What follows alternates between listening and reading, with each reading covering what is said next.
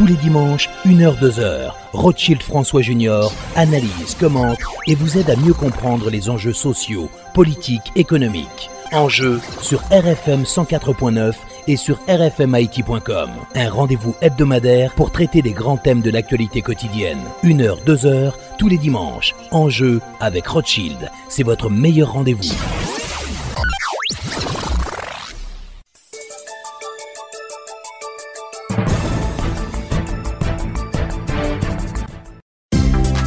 De la Unicarte. Des projets de voyage pour l'étranger?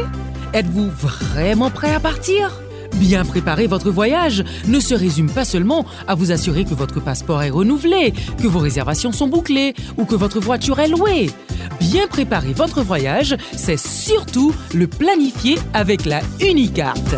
Votre carte a-t-elle assez de disponibilité pour couvrir vos dépenses de voyage? A-t-elle été activée, hein? Votre PIN pour les ATM hmm? Votre carte n'a-t-elle pas expiré ou expirera-t-elle pendant que vous serez au bout du monde? Aïe votre voyage peut être des plus agréables et des plus inoubliables si vous prenez le temps de bien le préparer avec Unicarte.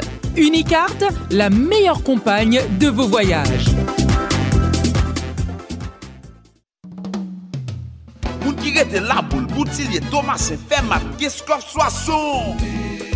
Unibank voyons beaucoup de chapeau pour nous, pour confiance et fidélité nous t'es toujours bali. Et je dis, il vient porter une bonne nouvelle pour nous. Si qui ça la boule Thomas, c'est pour la double capacité pour recevoir plus bien toujours. Ça veut dire, la boule là, vous êtes capable d'ouvrir compte bien à l'aise, voyez recevoir transfert et faire toutes les actions sans pression, vite et pressé. Si ki sa la vin pi gran, staf la vin renfose, pou lka servi ou pi bien ak respect, koutwazi, e plis dilijans pou lfe bon ou benefisye bon jen kalite servis sek etwal ou merite ya. Se mwen men Mika Men ki zouni, bak kontinye servi ak Unibank pi red ki donk fe men janvem. An fe out la ansam ak Unibank.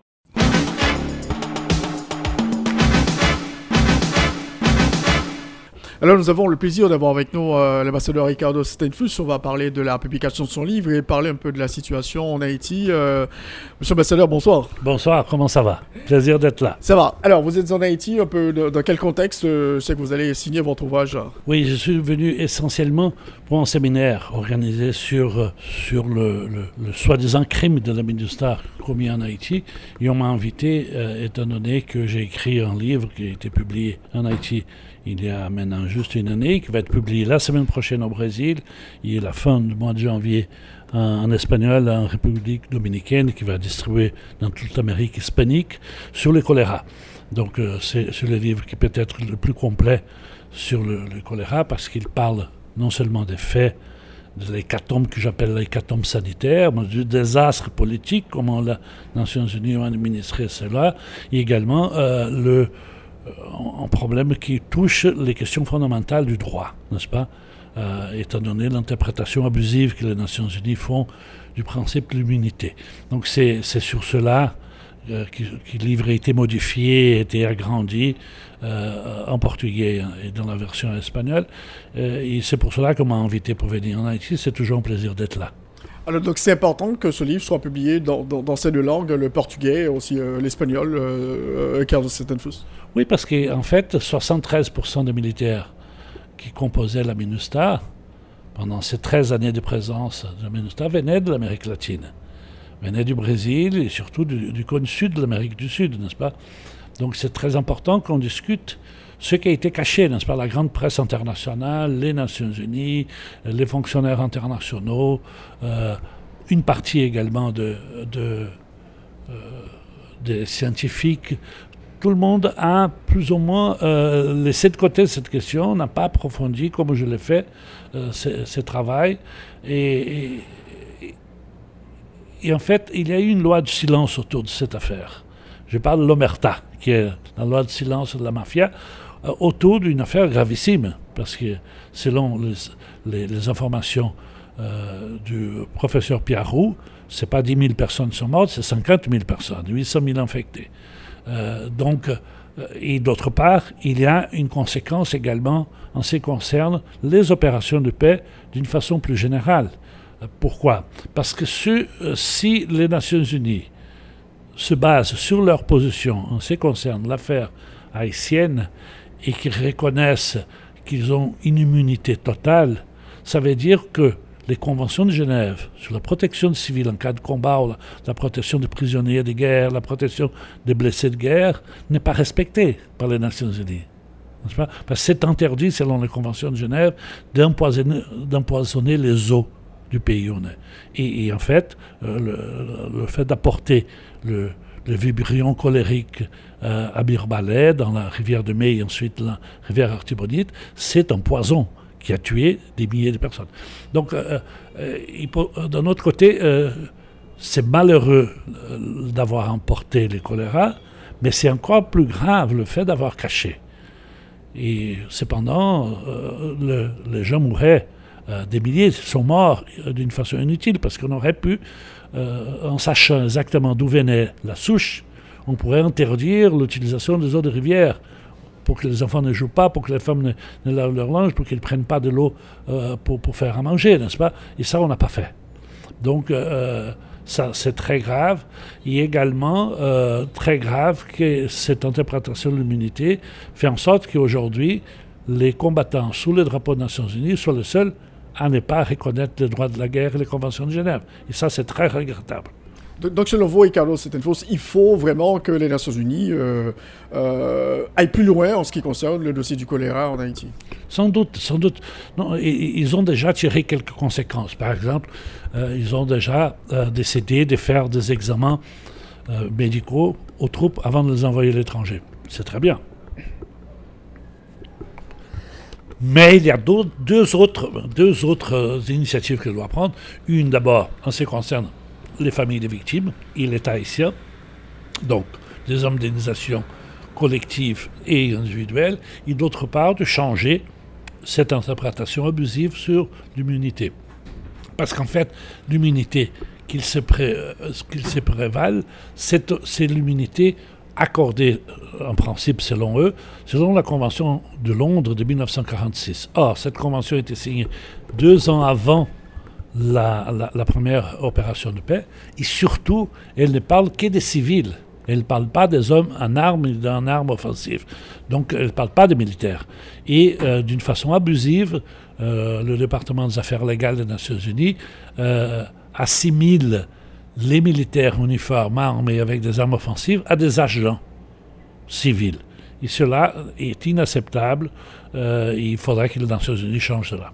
Alors, que c'est une chose aujourd'hui, il y a une crise euh, sans précédent en Haïti, euh, situation bloquée, et on voit euh, la communauté internationale continue à lancer des appels au dialogue à l'endroit des différents acteurs, mais ça bouge pas, le curseur n'arrive pas à bouger dans, dans, le sens d'une solution à, la, crise actuelle. Récemment, il y a eu cette déclaration faite par l'ancien chef de la MINUSTA, Edmond Mulet, qui a souhaité la tenue d'une conférence internationale sur Haïti, où des décisions doivent être prises sur Haïti. quelle interprétation faites-vous de ces propos tenus par Edmond Mulet en République dominicaine Je crois que la conférence est une bonne idée, mais il n'a pas dit seulement cela. Il a dit d'autres choses dans cette conférence. Il a, il a été très méprisant euh, vis-à-vis du peuple haïtien parce qu'il parlait en République dominicaine, dans une enceinte où il y avait des nationalistes dominicains et anti-haïtiens, il parlait des ordres d'Haïtiens qui allaient envahir la République dominicaine. Euh, et encore, une autre déclaration, il a fait un appel du pied, plus que du pied, un appel formel à l'intervention du commandement sûr des forces armées des États-Unis, comme en 1915. Donc c'est la reconnaissance de l'échec total, non seulement des Nations Unies, mais de la communauté internationale, mais l'échec de lui, de Montmoulet, puisqu'il a commandé pendant très longtemps les opérations ici en Haïti. Ensuite, il était chef du, département des opérations de paix, chef de cabinet du Ban Ki-moon. Donc, c'est, peut-être la personne euh, à se taire qui devrait se taire vis-à-vis à, la, à, la, la, à l'échec retentissant de la présence des Nations Unies ici, euh, avec tout ce qu'on sait. Euh, il suffit de se promener dans la rue, de mentionner ce que tu viens de le faire, la crise actuelle, pour voir qu'on a, on a resté là depuis, avec plusieurs missions depuis 92, 93, et on est à, la case départ. Peut-être Haïti est encore plus pauvre, et en tout cas plus instable qu'avant. Donc, euh, moi, je préconise évidemment le dialogue. Je préconise que les Haïtiens résolvent leurs problèmes entre eux. Je préconise qu'il ne soit pas appliquée la formule haïtienne de, de solution des conflits. Qu'est-ce que c'est la formule haïtienne?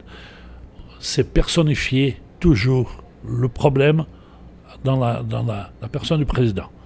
Ça, on a vu euh, pléthore d'exemples et ça n'a pas changé. Donc, euh, on est encore à nouveau à ce modèle que c'est une solution de force, c'est du au double, pas?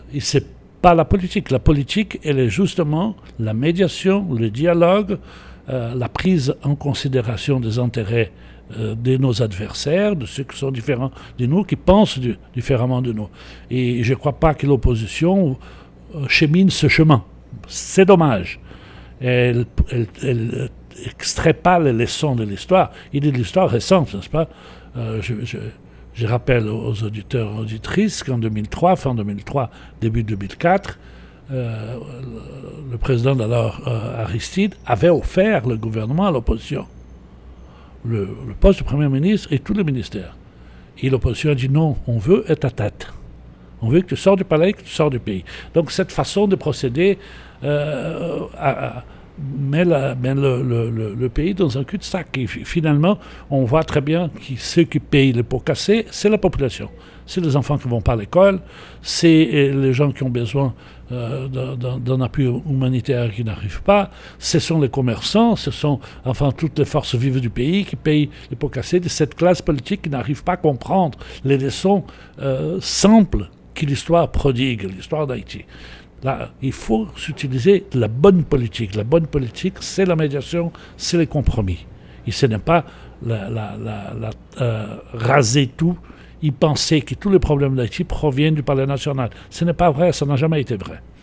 Alors, justement, il y a beaucoup de gens qui craignent que, euh, que cette solution ne soit imposée par la communauté internationale parce qu'on n'arrive pas à trouver une solution entre Haïtiens, entre les différents acteurs. Est-ce que euh, c'est votre lecture également, euh, Carlos Settenfuss Imposer comment? Imposer comment? Selon la formule de Muller, envoyer des marines, c'est comme en 1915, occuper le pays. Parce que, à part cela, à part cela, le Conseil de sécurité aujourd'hui n'a pas de conditions de créer une nouvelle opération de paix en Haïti. Je rappelle qu'il y a des problèmes en Amérique latine, il y a des problèmes au Nicaragua, en Bolivie et au Venezuela. Et dans ces trois pays, il y a des forces extracontinentales qui viennent prendre part aux, discussions. Il y a la position de la Chine et la position surtout de la Russie au Conseil de sécurité qui bloque, pas à l'OEA, mais l'OEA n'a pas de décision exécutive ou militaire, n'est-ce pas C'est au Conseil de sécurité, c'est dans le chapitre 7. Et, là, si les États-Unis, les États-Unis le savent, ou la France, mais la France ne veut pas non plus, ni le Canada, mais si les États-Unis veulent l'aval du Conseil de sécurité, ils auront euh, le, le, le, niet de l'Union soviétique et de la Chine, euh, de, la Russie et de la Chine. Ils le savent. Donc, c'est pour ça que Muller préconise une, une, invasion pure et simple des États-Unis comme il a fait en 1915. Donc, une mise sous tutelle euh, d'Haïti. C'est une solution impensable, inacceptable pour l'Amérique latine. L'Amérique latine ne va jamais, jamais l'accepter, mais ne va pas non plus être prête à à récomposer, à, revenir en Haïti dans le cadre d'une opération de paix. Ça suffit, ça suffit. Il faut que les Haïtiens prennent conscience qu'ils sont non au bord du précipice ni dans le précipice, mais qu'ils se rapprochent véritablement des, solutions euh, qui euh, peuvent stabiliser effectivement le pays. Euh, la mission de stabilisation des Nations Unies n'a rien stabilisé du tout, n'est-ce pas? Euh, donc il faut que la classe politique haïtienne ne prenne pas en otage la population haïtienne, ne prenne pas en otage la communauté internationale, ne prenne pas en otage les, forces de la nation.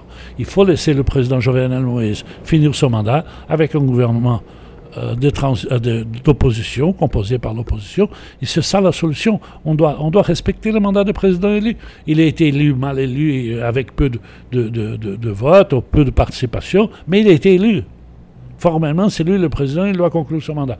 Euh, et alors que l'opposition s'organise, crée une unité, crée une stratégie de campagne électorale, il essaie de gagner le Palais national à travers le vote. Alors on, voit que le voisin dominicain pousse aussi. Euh, le, ministre des Affaires étrangères de la République dominicaine, Miguel Vargas, il a, annoncé cette semaine qu'Haïti représente une menace pour la sécurité et la paix régionale. Il a encore parlé de la, question d'aide humanitaire soulevée justement par Edmond Mulet dans, dans, sa déclaration. Donc pour les Dominicains, Haïti représente une véritable menace. Donc les, Dominicains poussent la communauté internationale à agir. La République dominicaine est membre du Conseil de sécurité jusqu'à décembre l'année prochaine. Mais c'est en, vote en 15. Euh, donc je crois qu'effectivement, s'il y a un problème euh, humanitaire, un problème d'instabilité politique, qu'il y a euh, une migration transfrontalière, c'est la République dominicaine la première intéressée. Mais ce, ministre fait partie d'un groupe de nationalistes dominicains anti-haïtiens. Donc il ne faut pas prendre trop en considération. Euh, je crois que c'est un membre parmi d'autres, sans le droit de veto, sans le droit au Conseil de sécurité. Il profite de cette situation, cette circonstance. Je crois que c'est la première fois dans leur histoire qu'ils sont membres du Conseil de sécurité. Et alors ils profitent de tout cela pour, pour, pour, pour euh, faire un écho à une situation qui est une situation sans doute délicate. Mais euh, je ne crois pas qu'ils vont au-delà de cela. Donc, selon vous, la conférence internationale préconisée par Edmond Mulet ne va rien. Euh, ce n'est pas la solution idéale pour Haïti aujourd'hui? Non, parce que la solution qu'il veut, c'est d'abord le commandement sûr. Et parallèlement, une conférence internationale.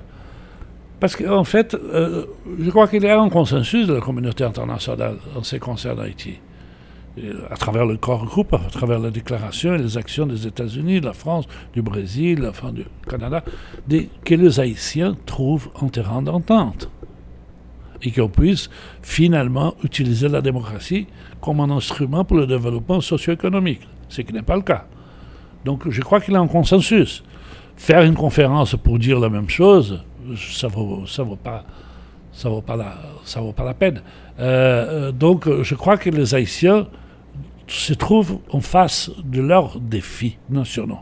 Il faut qu'ils s'entendent. Il faut qu'ils s'arrangent pour qu'il n'y ait pas ces dangers que quelques faucons, soit dominicains, soit ailleurs, agitent avec la possibilité d'une invasion militaire d'une force étrangère sur le territoire haïtien. Donc il faut qu'ils se rendent compte que même si le messager euh, n'est pas à prendre en considération, le contenu du message oui, il y a sur le plan international des gens qui y pensent. Je ne crois pas que ça va se faire, parce que, comme j'ai dit, l'Amérique latine s'opposera, et je crois que même la présidence des États-Unis est assez euh, isolationniste pour s'engager euh, euh, dans cela. Mais il faudrait que Haïti cesse de tirer la corde. Le problème, c'est que cette corde, quand elle éclate, elle éclate toujours sur le visage des plus faibles, des plus démunis, de la population la plus pauvre du pays. Vous avez parlé de l'opposition. Que peut-il faire le président de la République, Jovenel Moïse, pour euh, sortir le pays de la crise? Je crois convoquer, convoquer l'opposition pour, pour, un dialogue. Et, si j'ai bien lu des déclarations, euh, faire un gouvernement d'union nationale avec euh, des membres de l'opposition, le Premier ministre de l'opposition, enfin, euh, pour qu'on puisse avoir, comme elle l'a dit, jusqu'à la fin de l'année, un gouvernement euh, et, qui un budget soit approuvé, n'est-ce pas? Et la crise humanitaire aussi. Ah, bien sûr, par, derrière ça, il y a cette crise humanitaire. Elle ne doit pas donner être euh, une, raison pour une intervention militaire unilatérale, comme Mulet le veut. Mais effectivement, il faut que, qu'on affronte cette situation. Il faut que les routes ne, ne soient plus bloquées dans le pays. Il ne faut pas que les gens demandent des péages à, tort et à travers, comme, comme, c'est le, cas aujourd'hui. Euh, et, alors, euh, c'est le dialogue à travers entre le gouvernement et l'opposition qui peut déboucher à quelque chose de de, factible et de solide pour sortir le pays de cette situation. Vous terminez, Ricardo influence au Brésil. Euh, Lula a été libéré. Est-ce que vous pensez que ça, va changer la donne politiquement? Non, elle ne peut plus être candidat à la présidence. Elle est libérée de la prison, mais pas des procès. Il y a des procès qui continuent. Euh, vous voyez, là, on a, on a un problème sérieux qu'on trouve également ici. Euh, c'est que de gauche, de droite, enfin de centre, de centre-gauche, de centre-droite, il y a un problème en Amérique latine de corruption.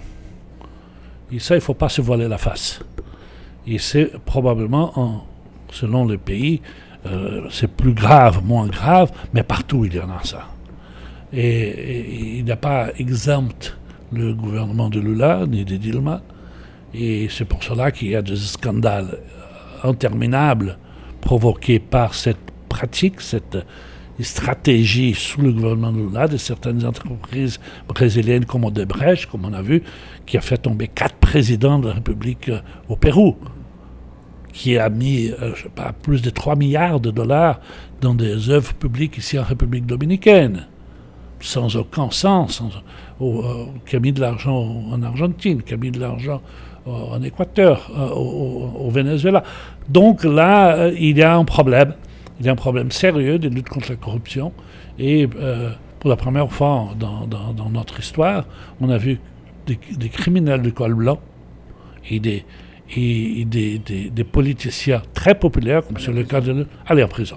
Donc pour nous, pour l'opinion publique, c'est un, signe d'espoir qu'effectivement on va lutter contre les malfaits de la corruption qui gangrène euh, les, les, ressources de la nation qui fait en sorte que la morale publique ne soit pas respectée et que les plus pauvres sont le, premiers à subir les conséquences puisqu'il n'y aura pas d'argent pour les écoles, pour le transport, pour la santé. Plusieurs pays d'Amérique latine en crise, Chili, euh, euh, Pérou, euh, Colombie, plusieurs pays sont en crise aujourd'hui. question d'inégalité sociale, on parle. C'est cela, même, même le Chili qui a été pointé comme le pays le plus avancé, le plus développé, le plus libéral on voit très bien qu'il y a un ras-le-bol. Euh, en Colombie, c'est un peu différent. En Équateur, c'est un peu différent. Peut-être c'est lui qui a lutté le plus contre la, plus que le Brésil, encore plus contre la corruption sur le, sur le Pérou, n'est-ce pas? Mais on a des changements, on a la gauche qui revient en Argentine, la droite qui revient en Uruguay, euh, une extrême droite qui on pensait, on croyait morte, qui est, qui est au pouvoir au Brésil. Donc, euh, mais cela, est dû un ras-le-bol l'opinion publique par des politiques qui ne donnent pas de résultats promis, donc c'est pas seulement ici hein, en Haïti, pas de résultats promis, mais qu'on attend, nous, en Amérique latine, on attend pour nous, les électeurs, pour sanctionner lors de prochaines élections. C'est pas comme vous qui voulez faire tomber le président euh, euh, au quitte au double tout de suite pendant son mandat. On devra attendre s'organiser, avoir un programme minimum, unir l'opposition pour pouvoir gagner les élections et renverser la vapeur. Merci beaucoup, ambassadeur Ricardo. C'est une chose d'avoir été l'un des invités à notre émission aujourd'hui. Merci beaucoup. C'est moi qui vous remercie. À très bientôt.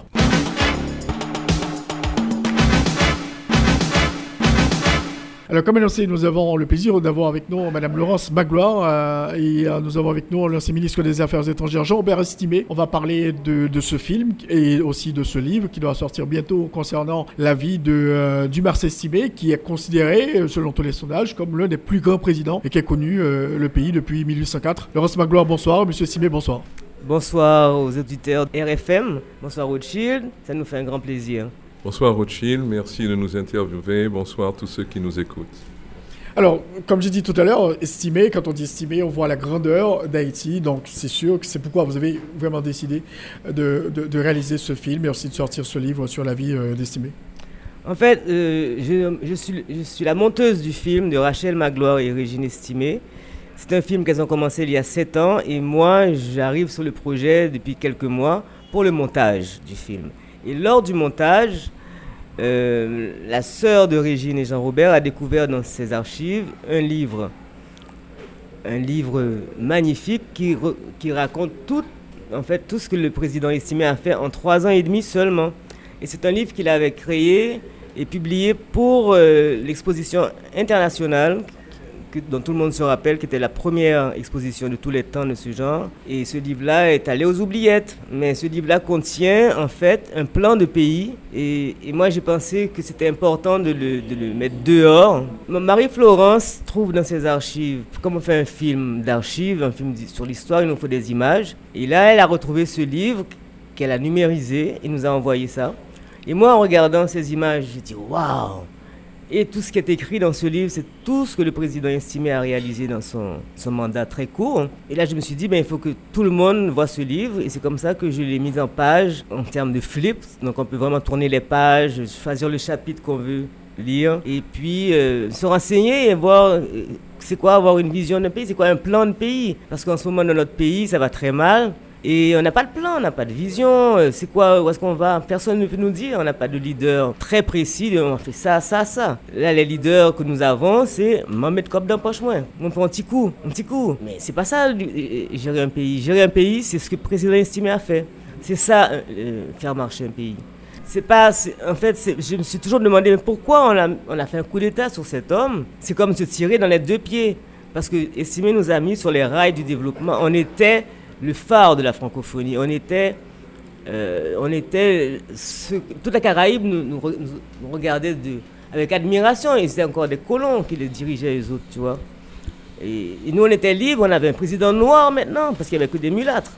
Donc, toute cette question de, de couleur allait être réglée. En fait, je pense que Stimé avait une vision d'un pays avec une cohésion sociale juste, que tout le monde trouve son, sa place. Quoi. Et ce livre-là, je pense que euh, si ceux qui prétendent vouloir diriger le pays, allez le lire pour avoir des idées de comment. C'est un bon exemple. Alors, Jean Estimé, donc c'est important que la famille participe euh, à, cette œuvre Non, c'est-à-dire, en fait, euh, nous n'avons pas participé à, cette œuvre. Et ma sœur Marie-Florence a, a redécouvert ce livre bleu qui avait été publié à, l'occasion de l'inauguration du bicentenaire, enfin, de, l'exposition internationale, laquelle exposition internationale de Port-au-Prince avait été imaginée et réalisée pour commémorer le bicentenaire de la fondation de la création donc, de Port-au-Prince, qui fut donc un grand événement. Alors, le gouvernement du Marseille estimé, à cette occasion, a demandé à tous les départements, on appelait ça département à l'époque, mais ce sont les ministères de maintenant, de faire euh, une présentation de leur réalisation sur, euh, sur trois ans, de 1946 à 1949. Et c'est dans ce sens que ce livre est unique et très intéressant. C'est un livre de plus de 500 pages où vous avez, par exemple, une présentation des réalisations du département des travaux publics, du travail, des finances, de l'agriculture, de l'éducation nationale, tout y est. C'est un, c'est un trésor pour les chercheurs parce que c'est très détaillé, c'est très précis, c'est très quantifié. C'est aussi euh, pour les historiens une source d'information unique. Et aussi c'est un exemple de la façon dont les choses ont été faites. Parce que, euh, comme je le disais ce matin, pour qu'un pays puisse avancer, il faut, plusieurs choses. Il faut, un chef, il faut un leader et des leaders qui a une vision évidemment, mais une vision basée sur l'expérience. Parce qu'on n'improvise pas en matière de gestion d'un pays, comme on n'improvise pas non plus en matière de gestion d'une entreprise, n'est-ce pas? Mais là, c'est encore beaucoup plus important. La deuxième chose, il faut, il faut une équipe euh, de gens compétents autour de soi, gens sérieux et euh, qui pensent au bien public, au patriotisme, à la dignité nationale avant de penser à leurs intérêts particuliers. Ceci est fondamental. Sinon, rien ne va marcher. Troisièmement, il faut qu'il y ait des ressources. C'est-à-dire, il faut qu'il y ait des moyens financiers pour mettre en œuvre ce que l'on a imaginé, ce que l'on veut réaliser. Et là, euh, le gouvernement de, mon père a pu euh, trouver ces ressources. Ça, c'est quelque chose qu'on ne souligne pas suffisamment. Ils sont des ressources uniquement nationales. Le budget de la République a augmenté de 46 millions de gourdes qu'il était en 45-46 à 73 millions à la fin en 49. C'est une augmentation de plus de 50%. Je parle des ressources disponibles, hein. euh, des recettes euh, douanières et des, taxes internes en moins de trois ans. Et c'est grâce à cela qu'on a pu financer beaucoup de choses, et notamment euh, l'exposition Belader, des travaux d'irrigation, la construction d'écoles. Il y a eu énormément d'écoles construites. Euh, et une chose intéressante qu'on lit dans ce livre qu'on ne savait pas, c'est qu'il y avait une loi qui avait été votée pour dire que 10% des recettes communales devaient absolument aller à la construction d'écoles. Ceci n'existe plus. 10%. C'est ainsi qu'il y a eu 23 écoles rurales construites en, en 3 ans. sans parler des écoles, des écoles euh, euh, urbaines, sans parler des lycées, comme les deux grands lycées, Toussaint Louverture et le, lycée Faustin Soulouk à, Miragouane, qui sont euh, à Petit Gouave, à Petit Gouave. Euh, c'est le premier, parce que tu ne vas pas le dire Jean-Robert, qui a ouvert aux femmes le bachot. Et que les femmes ont pu aller passer leur bac et aller à l'université. Il n'y avait pas de ça avant. C'est dans, tous les domaines. On faisait, il y avait des choses. Euh, l'augmentation du salaire minimum, euh, la législation sur le travail pour protéger les travailleurs, les syndicats, en matière de santé publique aussi, en matière de travaux publics, etc., Belader, etc. Donc, comment se fait ça? Donc, j'expliquais, il faut les ressources. Maintenant, il faut une collaboration entre euh, l'exécutif et le législatif. Si le législatif sabote l'exécutif, on ne peut rien faire, quel que soit le pays, et c'est arrivé à, l'étranger. Moi, en lisant ce, livre que, j'ai parcouru, parce qu'il n'y a pas moyen de tout lire, euh, mais euh, une chose m'a particulièrement frappé, c'est le nombre de lois qui ont été votées. Vous n'avez aucune idée. À mon avis, il y a environ une centaine de lois qui ont été votées en trois ans. Vous imaginez ce Il n'y a pas un mois de l'année où il n'y avait pas une loi votée dans un domaine différent. C'est-à-dire que les décisions n'étaient pas prises unilatéralement par le chef de l'État. C'était le produit d'un consensus, d'une synergie entre l'exécutif et le législatif. Ça, c'est formidable. Alors, Dumas estimé, euh, quand même, est issu de milieux modestes euh, et il est arrivé à être euh, l'un des plus grands présidents de la République. Oui, oui, absolument. C'est-à-dire que il avait en lui probablement quelque chose de différent.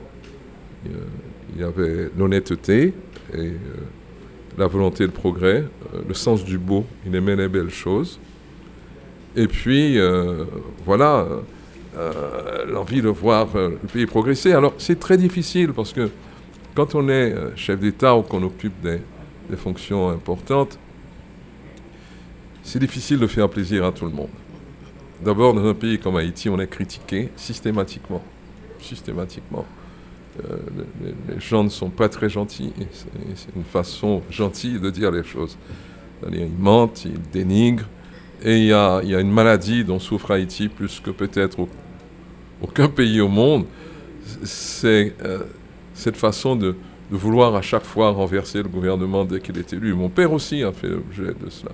Vous comprenez euh, Il faut respecter ceux qui, qui gèrent les affaires publiques. Quels qu'ils soient, il faut les respecter.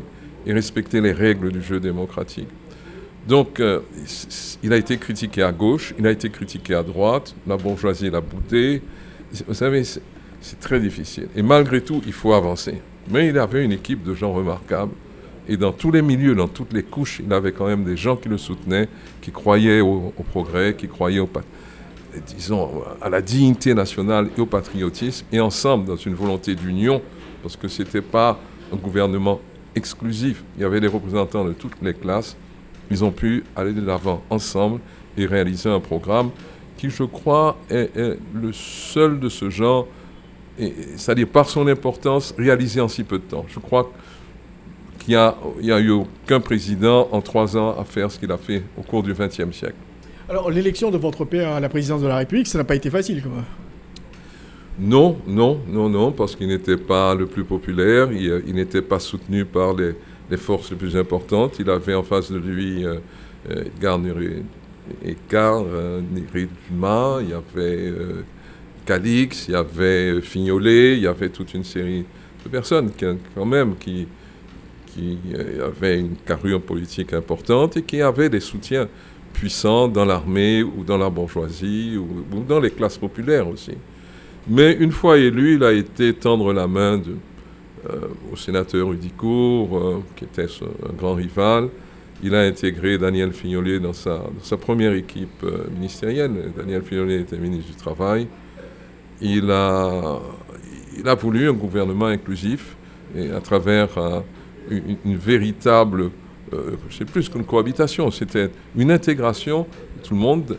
Et ils ont travaillé ensemble. Bon, euh, Fignolet, après six mois, est parti, mais quelqu'un comme Rigaud aussi, Georges Rigaud, qui était lui un, des ténors du parti, qui s'appelait le Parti socialiste populaire à l'époque, et qui combattait mon père a été quand même euh, ministre du, Commerce euh, dans son premier cabinet. Donc, euh, c'est ça. Et je crois que cette tendance de vouloir rallier à soi intégrer, unir, en pensant que l'importance et la, la beauté de ce qu'on fait, et euh, aller motiver les gens, c'est-à-dire en, réveillant ce que nous avons en nous de plus positif.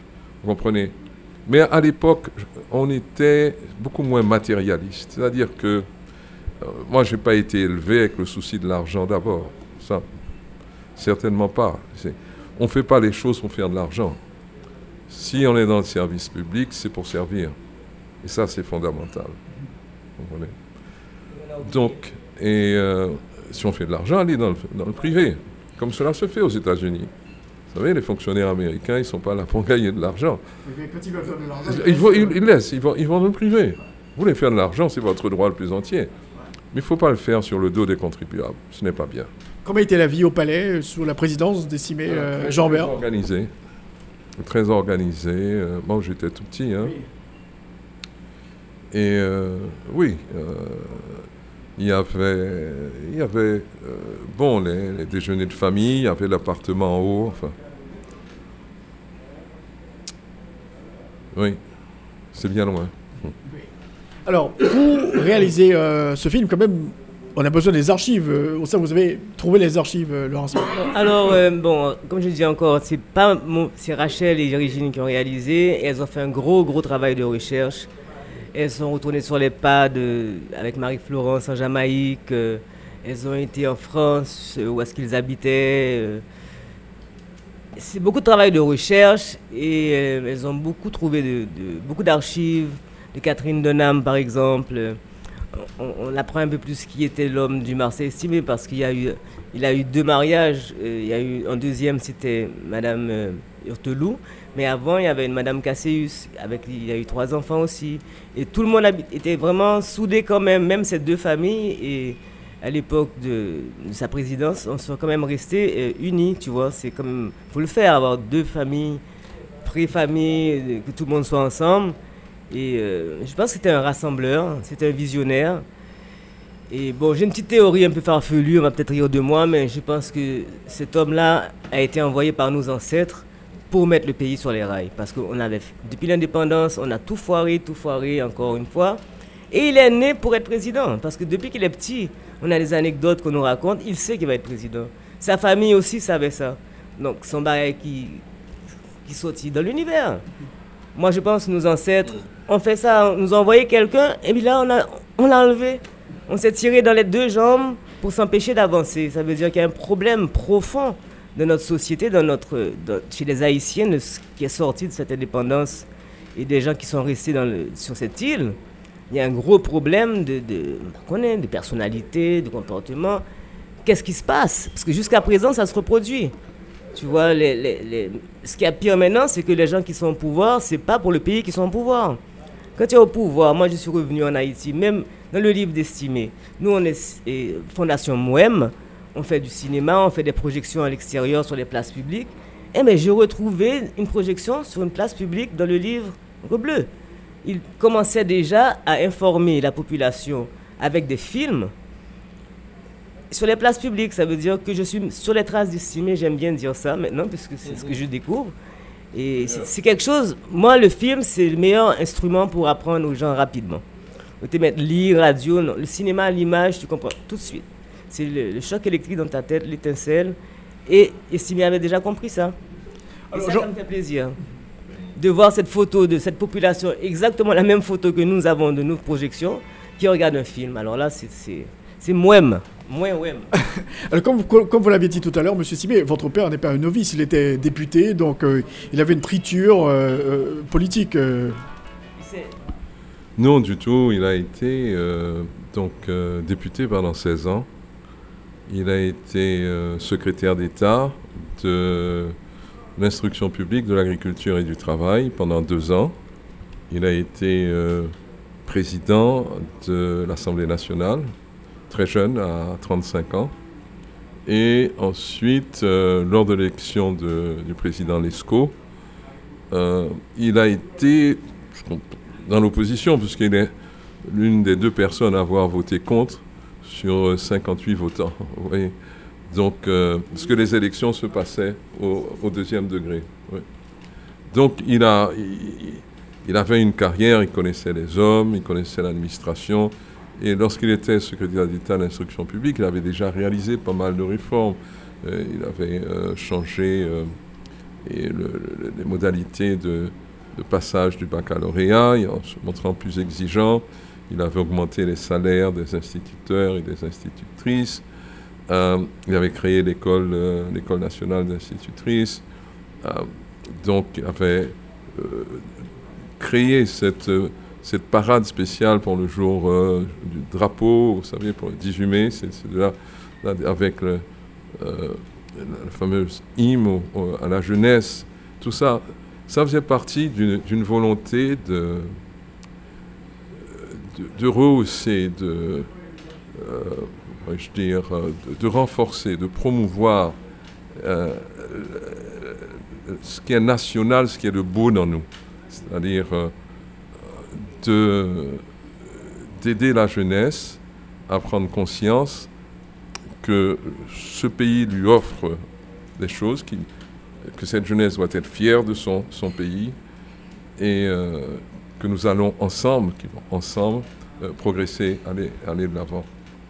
Il, y, avait tout ça euh, à chaque fois.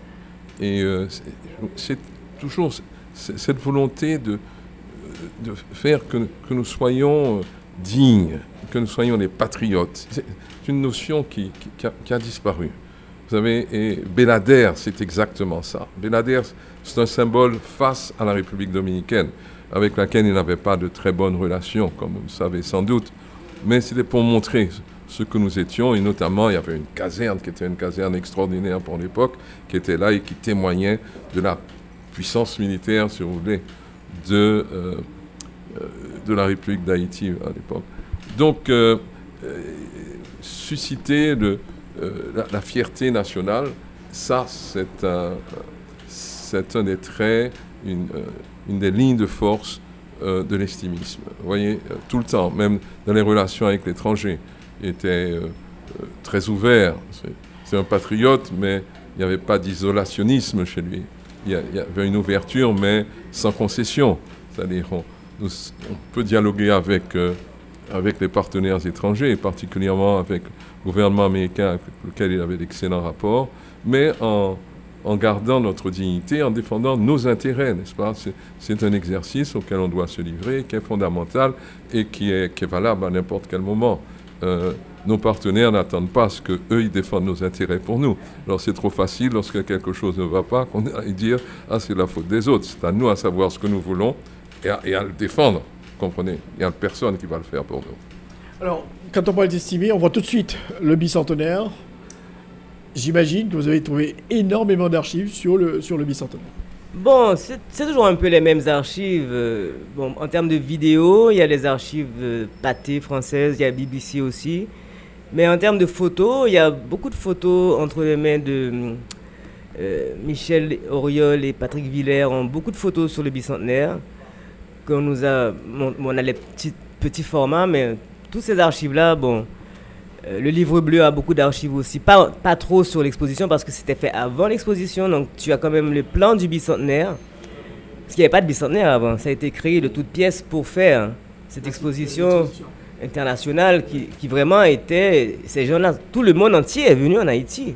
On était sur les rails, je vous dis, on était, on était là. si ça allait continuer, on serait on serait un pays super développé. Mais... était vraiment sur la carte du monde, quoi. Voilà, on était là et tout, et tout la Caraïbe nous admirait parce qu'ils étaient tous encore sous les colons.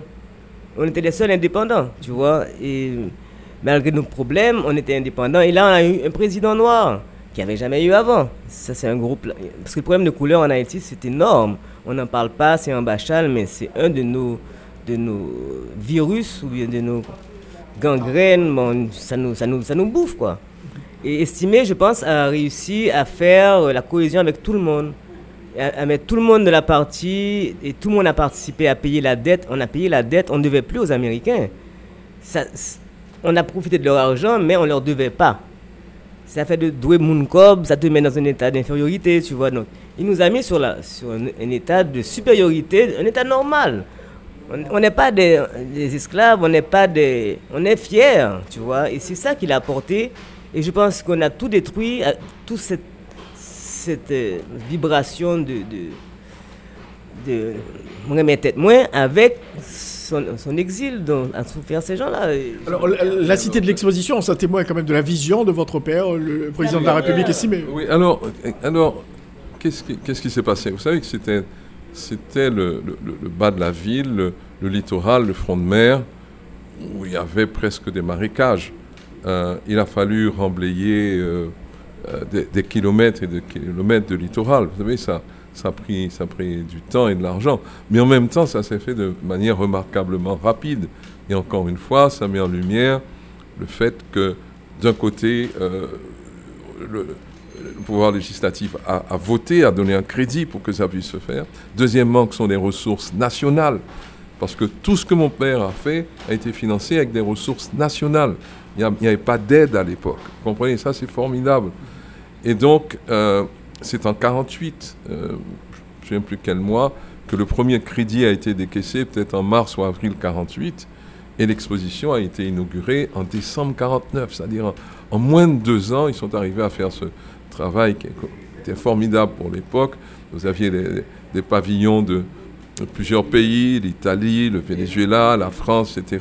Il y a eu le palais des postes, il y a, eu le palais du tourisme, enfin, euh, le ministère des Affaires étrangères qui était là, qui a disparu euh, lors de l'exposition. Et donc, euh, l'exposition a coûté à peu près, je dirais, 20 millions de gourdes de l'époque, c'est-à-dire 4 millions de, dollars, grosso modo. et cela a provoqué pour la première fois un déficit dans le budget. c'est-à-dire que les années 46, 47, 48 étaient excédentaires. C'est-à-dire notre budget était excédentaire. Et il y avait et, lors du, rachat de la dette, euh, mon père a fait un très beau discours en, disant euh, payer 5 millions, parce qu'on devait 5 millions, n'est pas au-dessus des forces de 3 millions d'habitants. Et nous avons payé. Et ça a été un élan formidable de tout le monde. Je, donnais un exemple ce matin. Les sénateurs avaient décidé à l'époque spontanément de renoncer à 20% de leur salaire pour ça. Tout le monde a donné. Donc, si vous voulez, euh, sur le plan financier pur, ça a été un investissement qui a provoqué, euh, en, 49, dans le budget 49-50, un, déficit. Mais sur le plan économique, qui va au-delà des, considérations purement financières, ça a été un investissement extraordinaire, puisque cela a permis de développer pour la première fois l'industrie touristique en Haïti. Alors, à la même euh, époque, des instructions avaient été passées aux banques pour faciliter le financement des hôtels. Donc, El Rancho, Villa Créole et euh, Ibolele, euh, Riviera, Castel Haïti, tous ces hôtels, plus les casinos, ont été construits à la même époque, à ce moment-là. Et à partir de là, il y avait plus de 200 000 touristes qui, à l'époque, venaient en Haïti. Vous avez des, personnalités, des personnages comme le duc de Windsor qui est, venu et qui a séjourné à, l'hôtel Splendide chez, Maria Frankel. Il y a Cardozo aussi qui, ont, monté Montana. Donc ça, a été quelque chose de formidable. C'est une industrie qui, a été lancée à cette occasion. Et d'ailleurs, euh, il y a eu une loi encore qui a été votée pour permettre à, ceux qui construisaient des hôtels d'importer leurs les matériaux dont ils avaient besoin en franchise. Vous comprenez? Tout ça, c'était pour susciter donc euh, euh, cet engouement pour la pour l'investissement dans l'industrie touristique, accompagner les entrepreneurs, leur faciliter la tâche et faire baisser les coûts. Voyez? Donc, c'était pensé, c'était très, très systématique, très organisé. Et l'exposition a, continué après. Mon père en a très peu joui, puisque euh, l'inauguration a eu lieu le 8 décembre 1949. Le coup d'État euh, euh, du colonel Magloire et, de son équipe a eu lieu en, mai, le 10 mai 1950. Donc moins de six mois. Mais c'est resté. Et je sais que sous le président Magloire, l'exposition était en, bon état. Sous le président Duvalier aussi. Il a même fait en 68 euh, la translation des cendres de mon père. Et il y avait un très beau mausolée qui était, que vous avez peut-être connu à, à l'exposition. Moi, quand je suis rentré en 2006, à l'occasion de la mort de ma mère, j'ai été visiter ce mausolée. Pardon. Et il y avait, il y avait quelqu'un qui habitait dans le mausolée.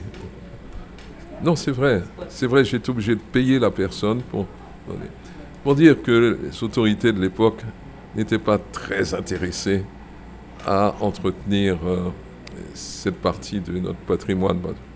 Mais le président Préval, qui était mon ami, à qui je suis reconnaissant pour beaucoup de choses, euh, avait accepté de restaurer le, le, mausolée. Les instructions avaient été passées. La famille allait y contribuer aussi. Et puis il y a eu le tremblement de terre.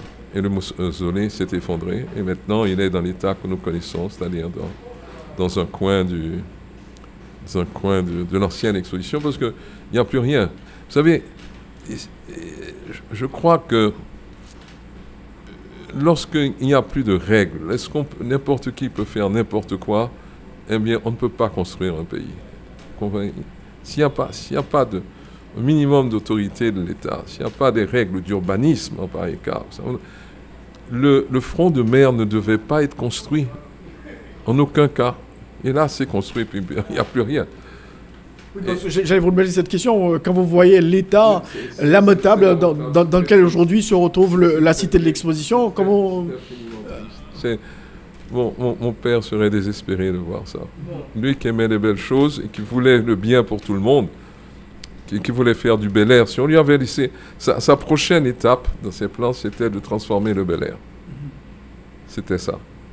Et, et d'en faire quelque chose de, de semblable ou de comparable à ce euh, qu'elle avait fait pour l'exposition. Parce que euh, les Dominicains ont, ont, copié un peu plus ou moins euh, le Malécom, on dit ça. On dit ça. Bon, écoutez, c'est possible. Ça, ça je, je, ne sais pas. Mais à l'époque, je peux dire, de ce point de vue-là, nous étions en avance. Mm -hmm. Ça, c'est clair. Euh, je ne dis pas que nous sommes copiés. Oui, sur le plan touristique aussi. Ça, ça c'est vrai. Et c'est dommage que par la suite. Alors, c'est la politique, vous savez, qui, a, qui, nous a toujours tués.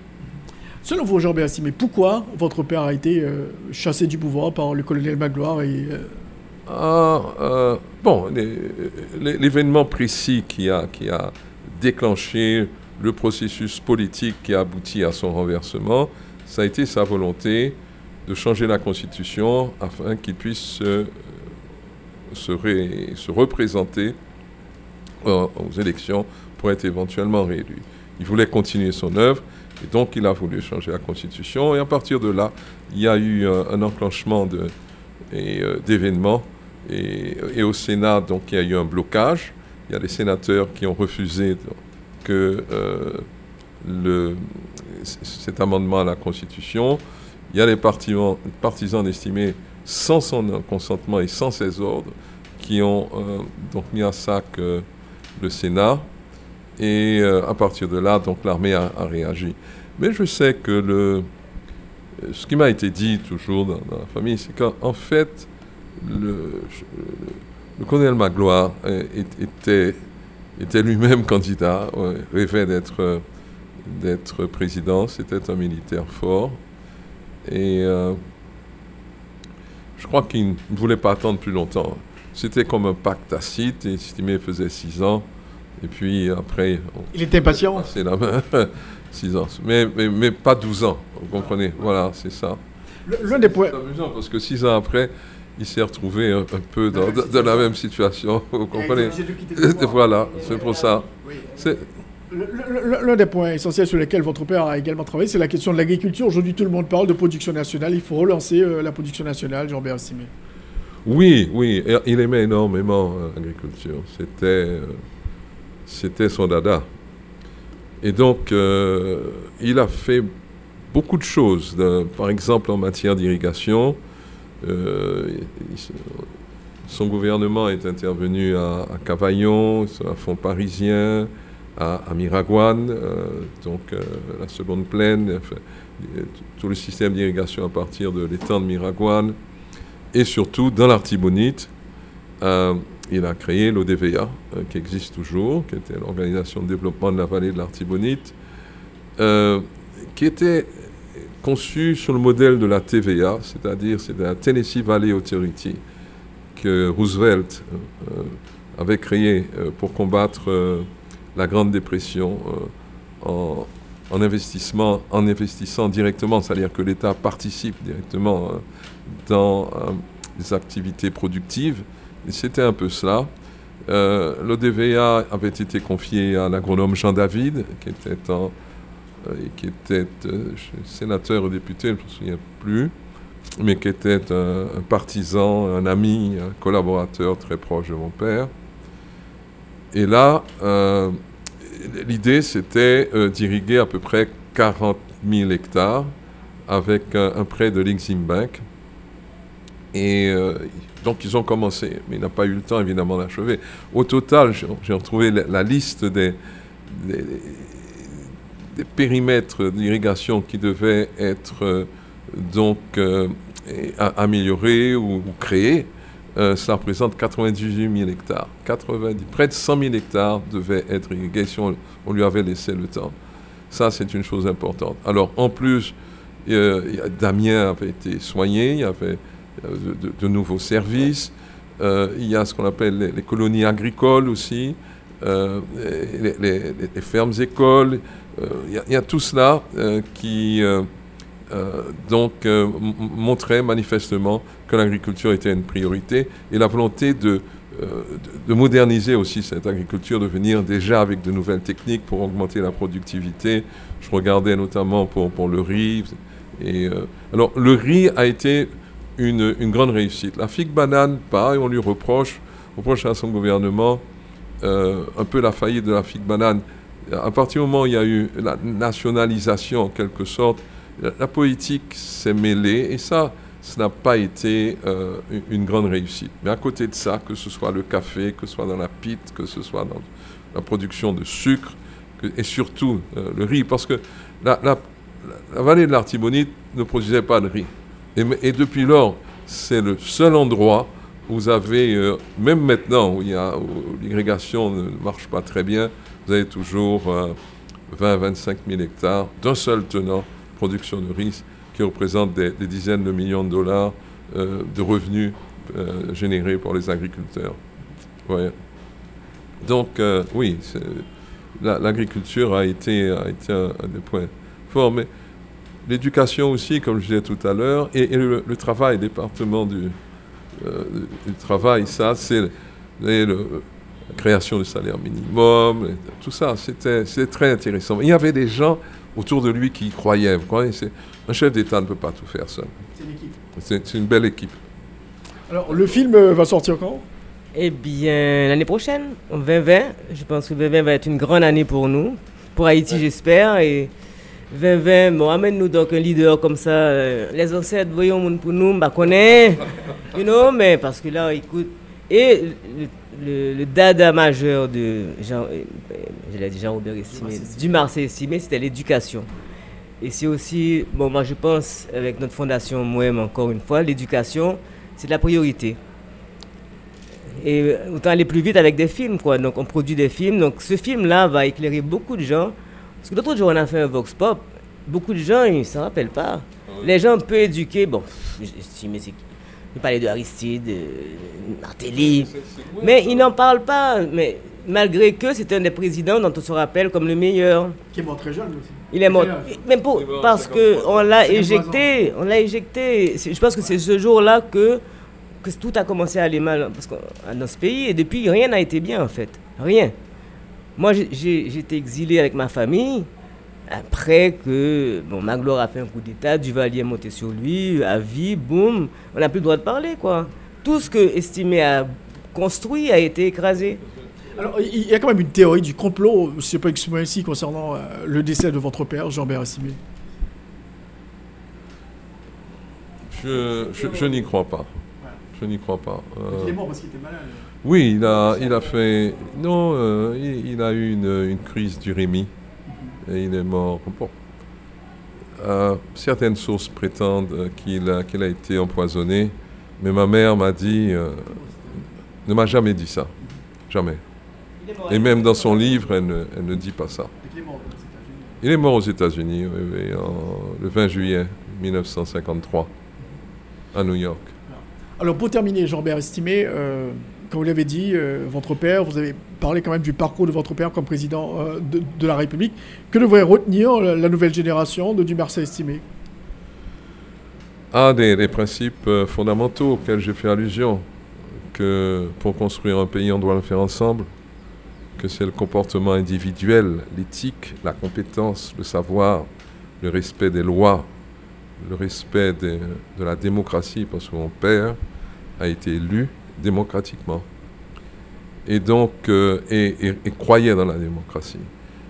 Donc c'est tout cela qui est, qui est, à la base et permettra aux jeunes générations de reconstruire notre pays. D'ailleurs, ce livre bleu est mis en ligne euh, sur le site de RFM, on va trouver le lien. Et c'est pour les jeunes en fait. Allez regarder ce qu'un vrai pays est. Allez voir, allez trouver des idées, allez diriger un pays, c'est mettre le pays de l'avant, c'est pas le détruire. Donc la jeunesse, allez lire le livre, allez voir ce qui a déjà été fait. Donc c'est possible, parce que ça a été fait vraiment. Et moi je crois que cela se fera encore, je ne sais pas si je le verrai, mais je, suis sûr, parce que dans un pays, il y a toujours des, des, passages. oui, oui. Pour Port-au-Prince, il faut réhabiliter Port-au-Prince, selon vous? Ah oui, absolument, c'est une catastrophe. Ça, je l'ai dit ce matin. Ça, je n'arrive pas à comprendre et je n'arrive pas à le digérer. Et parce que ce, c'est, ce que, les, ce que les, Américains appellent le low-hanging fruit. Vous savez, un chef d'État, n'importe quel pays, a besoin de quelque chose pour qu'on se rappelle de son passage. Refaire Port-au-Prince, redonner à notre dignité nationale une expression urbaine ferait que on soit fier d'être haïtien, parce que nous, aurions une belle ville, une ville sécurisée, une ville moderne, une ville où l'on aimerait aller, ça, c'est quelque chose de relativement facile à, réaliser. Merci beaucoup, M. Jean-Bert Estimé. Merci beaucoup, euh, Laurence Magloire, d'avoir été l'un des invités à, notre émission aujourd'hui pour parler de la vie de ce grand président qui a connu Haïti, du Marseille Estimé. Nous reviendrons pour le film et pour apprendre, en apprendre plus. Donc, allez voir le livre, c'est facile à lire, euh, c'est sur euh, online, tout le monde a un téléphone, cliquez sur le lien agrandissez l'image, prenez votre temps. Il y a les chapitres, euh, il faut tout lire parce que vraiment tout est important. Et il y a même Cinéma en base étoile là-dedans. Merci beaucoup. Merci. Hein. D'accord, c'est donc euh, la fin de cette émission. Je rappelle en première partie, on a eu l'ambassadeur Ricardo Setenfus, avec qui on a parlé euh, du dossier de, la MINUSA, aussi de cette conférence internationale souhaitée par Edmond Mulet sur Haïti. Merci d'avoir suivi cette émission. Au revoir. Tous les dimanches, 1h-2h, Rothschild François Junior analyse, commente et vous aide à mieux comprendre les enjeux sociaux, politiques, économiques. Enjeux sur RFM 104.9 et sur rfmit.com. Un rendez-vous hebdomadaire pour traiter des grands thèmes de l'actualité quotidienne. 1h, 2h, tous les dimanches. Enjeux avec Rothschild. C'est votre meilleur rendez-vous.